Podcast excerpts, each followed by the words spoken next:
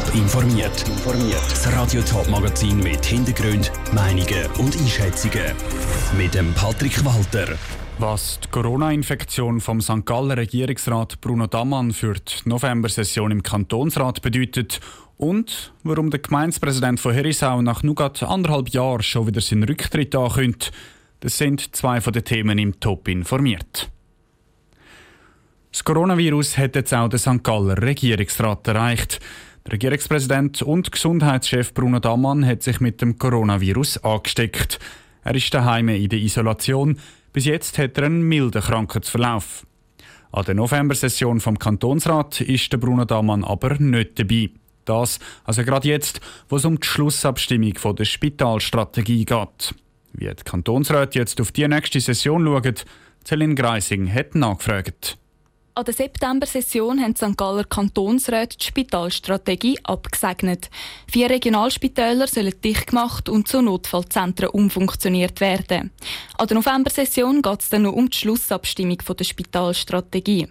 Auch wenn der Gesundheitschef Bruno Damann nicht dabei sein wird, ist sich der SVP-Kantonsrat Michael Götte sicher, dass die Spitalstrategie in trockene Tücher kommt. Ich bin absolut zuversichtlich, dass wir die Wortlesung sicher noch mal zwei, drei Diskussionen wird aufwerfen, aber die in der Mehrheit nicht zu einer neuen Kenntnis kommen.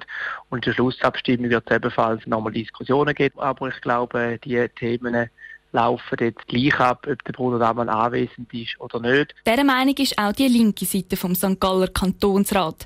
Sie hätten bei der Spitalstrategie zwar einen anderen Weg einschlagen ob der Gesundheitschef anwesend ist oder nicht, hat auf die Schlussabstimmung aber keinen grossen Einfluss, sagt der SP-Kantonsrat Rudi Blumer. Weil die Meinungen zu der Spitalstrategie sind schon gemacht. Klar ist es schade, dass der Herr Damann nicht dabei sein kann, aber er kann ja äh, sicher mithören, was da vor sich geht. Aber es ist wichtig, dass wir dem Geschäft vorwärts machen und von dort her, denke ich, muss man die Session möglichst mit den nötigen Vorsichtsmaßnahmen auch durchführen. Der einzige Knackpunkt in der Diskussion könnte laut dem Rudi Blumer sein, dass der Bruno Damann nicht persönlich zu den Argumenten zu der Spitalstrategie kann Stellung nehmen kann. Er geht aber davon aus, dass sich der Gesundheitschef mit seiner Vertretung, dem Regierungsrat Mark Mechler, noch abspricht. Celine Kreisinger berichtet. Die November-Session fängt am nächsten Montag an. Dann kommt es zuerst noch zu der zweiten Lesung von der Spitalstrategie und voraussichtlich am Mittwoch dann zu der Schlussabstimmung. Radio Top ist bei der November-Session mit dabei und berichtet laufend. Die Gemeinde Herisau sucht per 1. Juni einen neuen Gemeindepräsident. Der amtierende Kurt Geser hat heute seinen Rücktritt bekannt gegeben. Das Amt haben überfordert, hat er gesagt. Bis Ende Mai will er aber noch mit anpacken, was der Rücktritt für den Ausserrhoder Hauptort bedeutet, im Beitrag von Sabrina Zwicker. Im Juni vor einem Jahr erst hat Kurt Geser sein Amt als Herisauer Gemeindepräsident angefangen. Er ist ein politisch unbeschriebenes Blatt gewesen, darum sind dort auch viele überrascht gewesen, dass er gewählt worden ist. Weil er aber eben noch nie politisch geschafft habe und auch keinen Rückhalt von einer politischen Partei hat, ist ihm sein Amt zu viel geworden. Und nicht zuletzt hat auch die Corona-Krise den Entscheid mitbestimmt, wie der Kurt Geser sagt. Das Covid ist unplanbar, es ist nicht definiert. Man kann nur agieren.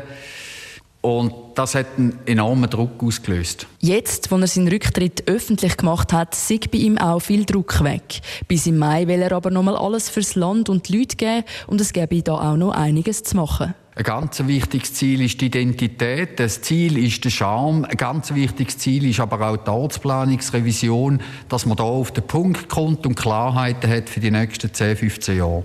Den Entscheid hätte Kurt Geser nicht wegen dem Druck der anderen Gemeinderäte gemacht. Die hätten gerne noch mit ihm weitergearbeitet. Der Beitrag von Sabrina Zwicker. Schon vor 16 Jahren hat es Herisau einen überraschenden Rücktritt gegeben. Mal ist der Gemeindepräsident Kurt Kegi zurückgetreten. Wer am Black Friday online noch einen günstigen Fernseher gattert oder wer seine Weihnachtsgeschenke in der Corona-Krise lieber online als im Laden kauft, der wartet gespannt auf seine Päckchenlieferung. Oft werden diese Päckchen vom Pöstler aber nur gerade in den Hausgang oder sogar vor den Hauseingang angestellt. Aber ist es überhaupt erlaubt? Und wer ist dafür verantwortlich, wenn die Lieferung kaputt ist oder sogar gestohlen wird? Diesen Fragen ist der Pascal Schlepfer nachgegangen. Die Leute bestellen immer und immer mehr Sachen online. Das führt dazu, dass die Post immer und immer mehr Päckchen muss transportieren Oft ist der Pöstler darum so im Stress, dass er nicht mehr bei den Kunden läutet. Er deponiert die Päckchen einfach noch im Hauseingang, egal ob nur ein paar günstige Hosen oder ein teurer Fernseher drin ist. Der Rechtsanwalt Marco Forte von der Kanzlei Schadenanwälte erratet da, Päckchen sofort zu kontrollieren. Sie nehmen es rein und sehen es vielleicht von außen direkt schon, dass es beschädigt ist von außen. Dann würde ich mich sicher auf gerne direkt an die Post wenden und sagen, das sei ja wohl ein offensichtlicher Transportschaden gewesen. Und dann müsse die Post für den Schaden aufkommen. Das gilt für kaputte wie auch gestohlene Päckchen. Das bestätigt auch Dennis Birchler, Mediensprecherin von der Post. Sie präzisiert aber, wer bei der Post angegeben hat, dass der Pöstler das Päckchen im Hauseingang deponieren kann, die haftet ab dem Zeitpunkt, wo das Päckchen im Hauseingang steht, selber. Wenn aber der Pöstler das Päckchen deponiert, ohne dass der Kunde ausdrücklich das bewilligt hat, und das Päckchen wird nachher beschädigt oder gestohlen, dann tut die Post dem Kunden selbstverständlich gemäß AGB der Verlust oder der Schaden entschädigen. Das heißt, nicht nur wenn der Inhalt kaputt ist, sondern auch wenn das ganze Päckchen aus dem Hauseingang verschwunden ist, übernimmt die Post die Kosten.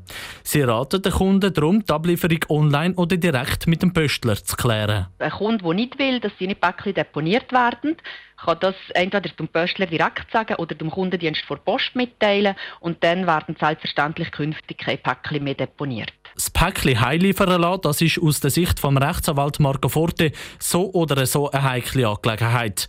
Die Post müsse nämlich nur einen gewissen Betrag von den Kosten übernehmen, wenn es zu einem Schaden kommt. Der liegt bei etwa 500 Franken. Von dem her würde ich jetzt eigentlich empfehlen, bei, gerade bei Grossgeräten, dass man die sich entweder durch eine Spedition würde zusenden oder dass man sie noch besser persönlich geht, abholen der Rechtsanwalt Marco Forte von der Kanzlei Schadenanwälte im Beitrag von Pascal Schläpfer. Die Post rechnet damit, dass sie im Dezember jeden Tag 1 Million Päckchen verschicken muss.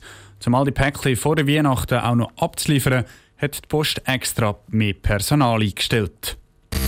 Top informiert, auch als Podcast. Mehr Informationen gibt es auf toponline.ch.